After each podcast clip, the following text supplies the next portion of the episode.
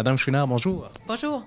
Euh, on entend de plus en plus parler de rumeurs de compression de 120 millions supplémentaires dans le réseau des services de garde. Ça s'ajoute aux 180 millions déjà depuis deux ans, deux ans et demi. Ça veut dire un total de 300 millions parce qu'à moins que ça change, les échos du 120 millions semblent assez concrets. Euh, D'abord, parlez-nous des impacts que ça a eu depuis trois ans sur le CPL Voyage de mon enfance. Bien, depuis trois ans, on vit ces coupures-là, puis évidemment, avec un budget qui est serré année après année, mais il faut faire des coupures, sinon le budget n'arrive pas. Ça fait que depuis trois ans, on a modifié l'organisation. On a même coupé complètement le poste de conseillère pédagogique qu'on n'a plus en installation. On a réduit au minimum les postes du, du tout le volet administratif. Alors là, on est vraiment rendu à, au minimum. On ne peut pas faire plus. Ce que la ministre semble vouloir, c'est couper un autre 120 millions. Ça, pour nous, ça risque de représenter tout près de 120 000 Un 120 000 supplémentaire, là, actuellement, on n'est pas en mesure de l'assumer. Et on n'a plus de place où couper. En fait, on est rendu euh, comme on dirait, à l'os. Qu'est-ce qui va arriver? Bien, ça va être les services, ça va être la qualité, ça veut dire peut-être plus de rencontres avec les parents, moins d'activités euh, pédagogiques. Où est-ce qu'on va pouvoir couper? Là, actuellement, je n'ai pas d'idée, comme je vous dis, parce qu'on est rendu au bout. Mais c'est sûr que c'est les services qui vont être affectés. Là, on est rendu là, c'est clair. Parliez de, de conseillères pédagogiques. Il n'y a, pas, a pas une obligation d'en avoir une pour l'ensemble du réseau, quelque part, euh, pour les installations? Non, en fait, on est obligé d'avoir une conseillère pédagogique au bureau coordonnateur pour les milieux familiaux. Mais pour les installations, ce n'est pas obligatoire. C'est un plus. C'est un plus, c'est vraiment, et c'est supportant là, pour les éducatrices qui travaillent au quotidien le développement des enfants à partir du jeu. Ils, ils font un programme éducatif qui, selon l'âge des enfants, leur permet d'évoluer. Et la conseillère était un soutien, une accompagnatrice, quelqu'un qui pouvait les amener à créer différemment. Donc, c'était un plus en termes de qualité. Maintenant, on n'en a plus avec les coupures des années antérieures. Euh, mais actuellement, écoutez, là, on n'a plus de conseillère pédagogique. Euh, les postes qu'on a à l'administration sont tellement réduits. On a 10 heures de secrétariat. On est vraiment au minimum de ce qu'on peut faire.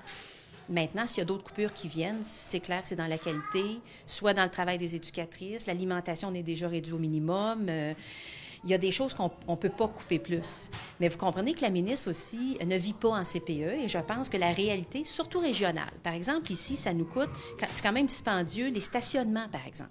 Il faut qu'on fasse déblayer les stationnements. On a des contrats comme ça qu'on se doit d'assumer, qu'on ne peut pas couper. Euh, donc, on a des obligations. Puis là, maintenant, bien, on est rendu au bout de ce qu'on peut faire là, en termes euh, de budget. Vous donnez l'exemple du déneigement, mais simplement au niveau de l'alimentation, avec l'explosion des coûts de, de 12 en l'espace de deux ou trois ans, ça devient un casse-tête à gérer aussi.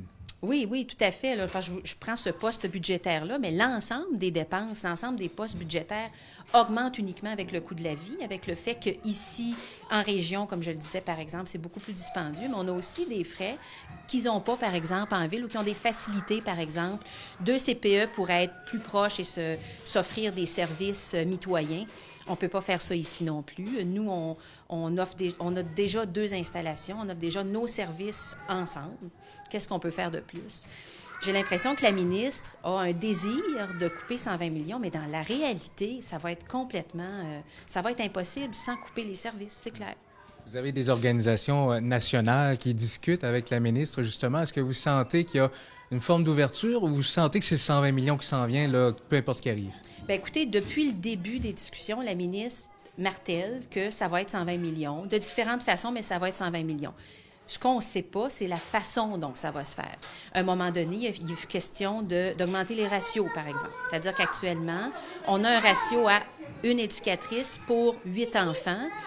Est-ce que la ministre est tentée d'augmenter à 1 pour 10, 1 pour 12? On ne sait pas. On ne sait pas comment elle conçoit cette façon de faire ces coupures-là, mais quand je vous parlais de qualité, ça, ça en fait partie. Une éducatrice s'occupe déjà d'un groupe de 8 enfants. Imaginez la tâche. Si on lui incombe d'ajouter des enfants dans son groupe, c'est sûr qu'on pourrait couper des postes d'éducatrice, mais quelle qualité on va offrir, quel service elle va pouvoir offrir à chacun de ces enfants-là, comment elle va pouvoir travailler vraiment avec eux pour développer les sphères de développement. Huit enfants pour une personne, c'est déjà beaucoup. Euh, on a l'impression que la ministre tente de véhiculer un message que les CPE sont riches, que des surplus accumulés, qu'ils sont capables d'absorber les compressions. la situation du voyage de mon enfance, quelle est-elle? Euh, on n'est pas capable d'assumer euh, d'autres coupures et on n'a pas de fonds non plus. En fait, nos budgets arrivent à, peu près annuellement. On a même un déficit cumulé qu'on tente de récupérer depuis quelques années. On a vraiment une situation financière précaire et à l'année, je dirais. On ne peut pas penser euh, faire des déficits cette année pour aller, par exemple, récupérer l'année prochaine. On est vraiment annuellement parce qu'on n'a pas de marge de manœuvre. Fait que nous autres, là, on n'en a pas de surplus. Et j'en connais pas beaucoup des CPE qui en ont des surplus. Ça veut dire que s'il arrive un bris de quelque nature que ce soit, on est, on est dans le pétrin. On est dans le pétrin. Euh, actuellement, on est capable d'assumer certaines, euh, certaines dépenses, mais comme je vous dis, tout dépendant des décisions de la ministre, euh, on pourra plus le faire, là, c'est sûr. On, on arrive vraiment là, fit, c'est pas un mot français, là, mais égal, fit. Avec des coupures, on n'arrive plus.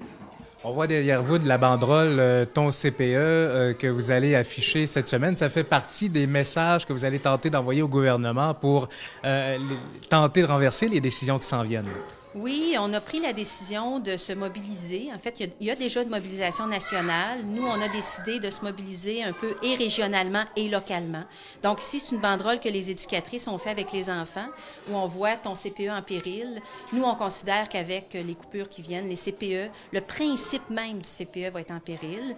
Donc, euh, on va afficher euh, normalement mercredi cette banderole-là sur euh, les CPE. En fait, chaque installation va avoir sa banderole. On va aussi, dans les jours à venir, porter un casse-tête en signe d'appui au réseau des CPE. On va inviter les parents à porter le casse-tête. On a aussi une pétition. En fait, il y a une pétition qui circule en ligne. On va la distribuer aux parents aussi euh, et aux gens de la population qui veulent bien nous appuyer dans cette démarche-là.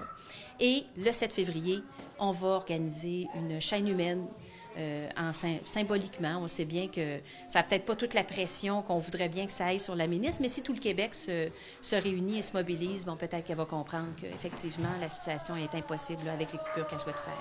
Et on commence même à parler de jours de perturbation en mars, si jamais on devait aller jusque-là.